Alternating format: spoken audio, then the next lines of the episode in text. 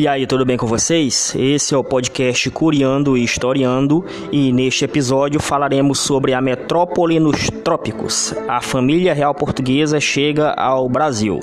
Vamos lá?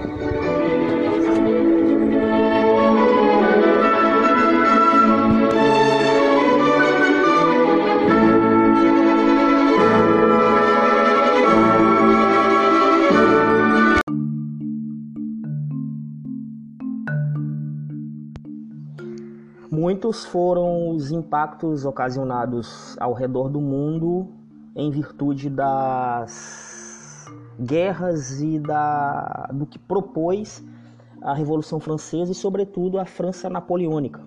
E alguns desses impactos, destas mudanças que foram irradiadas da França para o mundo, chegaram até a América, chegaram até o Brasil naquela ocasião, início do século XIX, o governo português acabou não aderindo ao bloqueio continental, que foi uma forma que os franceses viram para para fazer frente à Inglaterra e tentar derrotar economicamente a Inglaterra, proibindo que as nações europeias do continente comercializassem com a Inglaterra. Inicialmente, Portugal aderiu ao bloqueio continental, mas acabou não obedecendo.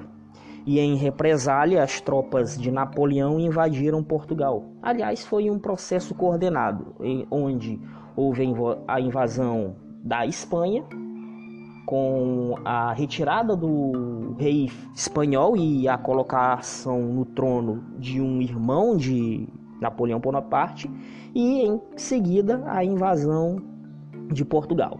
E nesse contexto, a família real portuguesa teve de se transferir às pressas para as suas posses na América, para o Novo Mundo, para o Rio de Janeiro. A transferência da corte não foi uma decisão repentina, apesar da, da, da viagem ter acontecido de forma um tanto quanto atabalhoada. Há tempos, intelectuais e políticos portugueses já estavam propondo a formação de um grande império luso-brasileiro, com sede no Rio de Janeiro, a fim de proteger os domínios portugueses e defendê-los das agressões das potências europeias, sobretudo da Inglaterra. Os portugueses tinham os ingleses como aliados, mas ao mesmo tempo que eles eram aliados, poderiam se tornar inimigos na tentativa de interferir no processo interno das colônias portuguesas. Por esses motivos, no final de 1807, melhor dizendo, o príncipe Dom João que assumira a regência em razão da impossibilidade da mãe de Dom João, Dona Maria I. E nesse contexto, Dom João decide com sua família e cerca de 15 mil pessoas, componentes de todo o secto real, de toda a corte, eles decidem embarcar para o Brasil. Escoltada pela marinha inglesa, a comitiva de Dom João desembarcou em Salvador em 22 de janeiro de 1808 e um mês depois chegou ao Rio de Janeiro, que passou a ser então a sede do imenso Império Português, cujo território abrangia terras na Europa, Ásia e África. Durante essa permanência, durante toda essa permanência, Dom João e sua corte estabeleceram uma aliança com a elite de São Paulo e do Rio de Janeiro, por meio de negócios entre eles envolvendo terras e comércio de abastecimento. Começava a partir desse momento a diversificação da economia interna e uma espécie de mercado interno para o abastecimento da corte, da nova corte, o Rio de Janeiro.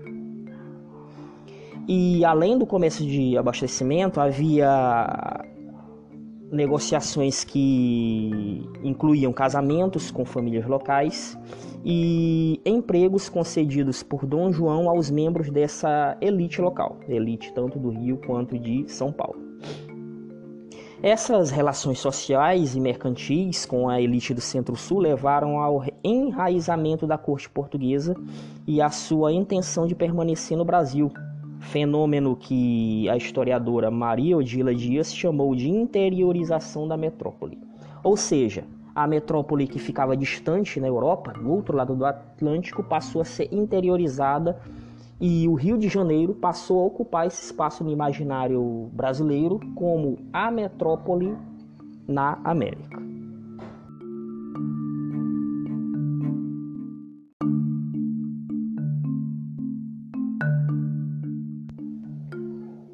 E assim que se deu a chegada de Dom João e sua numerosa corte, muitas mudanças precisavam ser feitas para que o Rio de Janeiro se tornasse efetivamente a capital de uma potência, de um país, de um reino colonial europeu.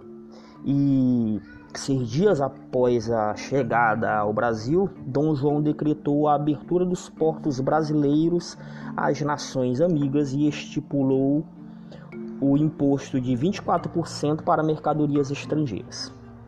Essa medida era inevitável naquele contexto e derrubava um monopólio que durava séculos, o monopólio de que apenas as embarcações portuguesas poderiam ancorar em, portos brasileiros e nesses portos fazer comércio. Como falamos, essa medida era inevitável, já que os portos portugueses estavam ocupados pelos franceses. Trouxe e essa medida trouxe benefícios para o Brasil, pois a partir daí as exportações brasileiras não tinham mais que passar por Portugal o mesmo acontecendo com produtos que viessem de outros países para cá. Essa medida acabou dinamizando a economia local. Para a Inglaterra, a abertura dos portos brasileiros foi extremamente vantajosa, pois o governo inglês havia negociado com Portugal certos privilégios no comércio com o Brasil, em troca da proteção dada à família real. Perceba-se, percebe-se que nada era de graça. A proteção que os ingleses, que a marinha inglesa deu à família real não foi gratuita. Naquele mesmo ano chegaram ao Brasil dezenas de navios estrangeiros, ingleses em sua maioria. Traziam produtos variados: tecidos, caixões, mostruários, ferragens, cristais, perfumes, cachimbos, e também objetos, produtos de utilidade bastante duvidosa para um país tropical, como patins para gelo, carteiras para notas. Naquela ocasião, vale ressaltar, apenas circulavam moedas no Brasil, não circulavam cédulas de dinheiro. E além de tudo isso, Havia no mercado brasileiro, com a abertura dos portos, calçados para neve, roupas para extremo frio, coisa incomum ou desnecessária para um país tropical. Em abril de 1808, já instalado na cidade do Rio de Janeiro, Dom João liberou a indústria no Brasil, outro elemento que era proibida. As indústrias, as manufaturas eram proibidas de funcionar, salvo raríssimas exceções. Com a chegada de Dom João, a indústria foi liberada e houve a isenção do pagamento de impostos às matérias-primas destinadas à indústria, como por exemplo o ferro.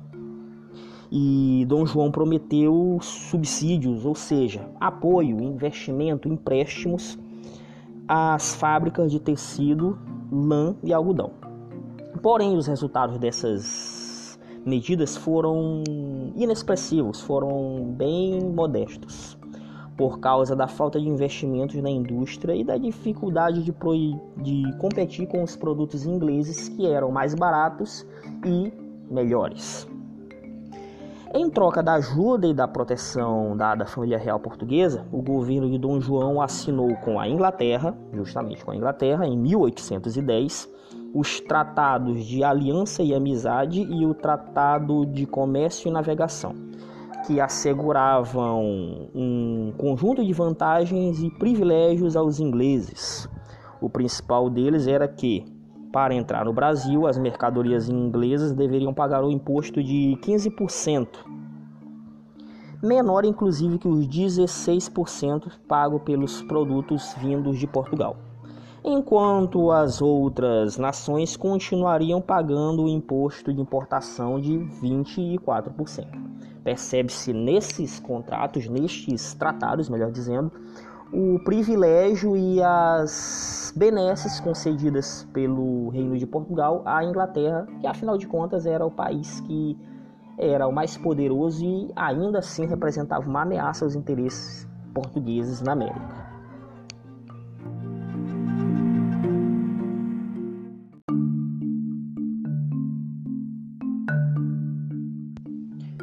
Assim, efetivamente, o Rio de Janeiro tornando-se uma metrópole e o governo já instalado no Rio de Janeiro, Dom João empenhou-se em modernizar a cidade. Afinal de contas, o Rio de Janeiro era a sede da corte de uma monarquia europeia. E o Rio de Janeiro começa a ser reconstruído para que se assemelhasse mais e mais a Lisboa multiplicaram-se as obras em solo carioca. Abriram-se vias para facilitar a circulação de pessoas e mercadorias. Construíram-se novas habitações com amplos jardins e janelas envidraçadas, que permitiam a entrada de luz, e instalaram-se importantes órgãos políticos e administrativos, com o Ministério e o Conselho de Estado, a Intendência da Polícia, o Erário Régio, o Banco do Brasil Aliás, cabe uma observação: o Banco do Brasil, que até hoje existe, é justamente o Banco do Brasil criado por decreto por Dom João, rei de Portugal na ocasião. Então, o Banco do Brasil, banco que pertence ao governo, é uma instituição de mais de 200 anos. Além disso, foi criado também a Casa da Moeda. E para além dessas instituições, foram criadas importantes instituições do campo científico e cultural, como a imprensa régia, que publicava livros, folhetos e foi responsável pela publicação do primeiro jornal feito no Brasil, a Gazeta do Rio de Janeiro. A Academia Médico-Cirúrgica, o Teatro Real, o Museu Nacional, o Observatório Astronômico, o Horto Real, a Biblioteca Real atual Biblioteca Nacional do Rio de Janeiro, e a Academia de Belas Artes, fundado todos esses órgãos fundados pelo governo, pela monarquia de Dom João, que passou a ser chamado de Dom João VI. Eram órgãos que foram fundados por sugestão de membros da missão artística e cultural francesa, que também veio ao Brasil no governo de Dom João em 1816. Vale lembrar também que, junto com a comitiva de Dom João, desembarcaram cerca de 60 mil peças de valor artístico, dentre elas livros, manuscritos, mapas, moedas e medalhas. Era o acervo da monarquia portuguesa. O acervo foi acomodado nas salas do Hospital da Ordem Terceira do Carmo, na Rua Direita, hoje Rua 1 de Março, no Rio de Janeiro. E todos esses elementos visavam um só objetivo, que era fazer do Rio de Janeiro a capital de Portugal, a capital do Reino Unido de Brasil, Portugal e Algarve. E, com o passar do tempo, com a transferência da corte para o Rio de Janeiro, é, que fez com que surgisse uma fratura no Império Português. A metrópole privada de seu soberano perdera suas antigas funções. Portugal, o europeu, perdeu as suas antigas funções. A colônia, por sua vez, exercia agora a função de metrópole. Essa situação insólita, diferente, acirrou os conflitos de interesse entre as forças políticas que disputavam benefícios e o poder no Império Português. Independentemente de seus membros serem brasileiros ou portugueses e estarem aqui ou lá. Naquele contexto conturbado, era muito comum existirem indivíduos nascidos na América a favor da recolonização do Brasil e indivíduos nascidos em Portugal, na Europa, a favor de uma independência maior e da emancipação total do Brasil perante Portugal. Nesse contexto de início de agitação, Dom João elevou o Brasil à categoria de Reino Unido a Portugal e Algarve em 1815 e justificou assim sua permanência no Rio de Janeiro, onde seu governo tinha fincado raízes e obtido vantagens para si e seus protegidos. V. E sobre esse tema, a historiadora Cecília Helena de Sales Oliveira diz o seguinte: abre aspas. Com essa decisão, foi reconhecida a autonomia do Brasil perante o Reino de Portugal, perante a Europa. A partir daquele momento, o Reino Unido, como foi chamado, transformava-se juntamente com os domínios portugueses na África e na Ásia, a expressão política do império, passando as capitanias a serem designadas províncias do império. E essa situação inédita foi sacramentada em 1816, quando, com a morte de Dona Maria I, o então regente passou a ser o novo rei a partir de então, Dom João VI. E naturalmente, a, o governo que se seguiu de Dom João VI, do rei Dom João VI, foi uma administração, um governo que beneficiou a elite do Rio de Janeiro, São Paulo e Minas Gerais, justamente as províncias do centro-sul do país. E particularmente os produtores e comerciantes dedicados ao abastecimento da corte. Esses grupos ascenderam na política, sobretudo através de privilégios, como de cobrar impostos e da obtenção de títulos de nobreza e de empregos e concedidos pelo governo joanino, governo de Dom João VI. Já as elites das outras regiões do Brasil tinham de sustentar com impostos o luxo da corte e os altos salários pagos por Dom João VI aos seus funcionários. Essa política naturalmente causou uma insatisfação generalizada. O Rio de Janeiro passou a ser visto como uma nova Lisboa que mantinha as demais regiões do Brasil é, exploradas e submetidas a um domínio bastante severo. No Recife, por exemplo, um dos portos do Nordeste, as reclamações giravam em torno dos impostos abusivos, do controle do comércio varejista pelos portugueses e da preferência dada aos portugueses sempre que havia promoção de militares, em detrimento dos brasileiros.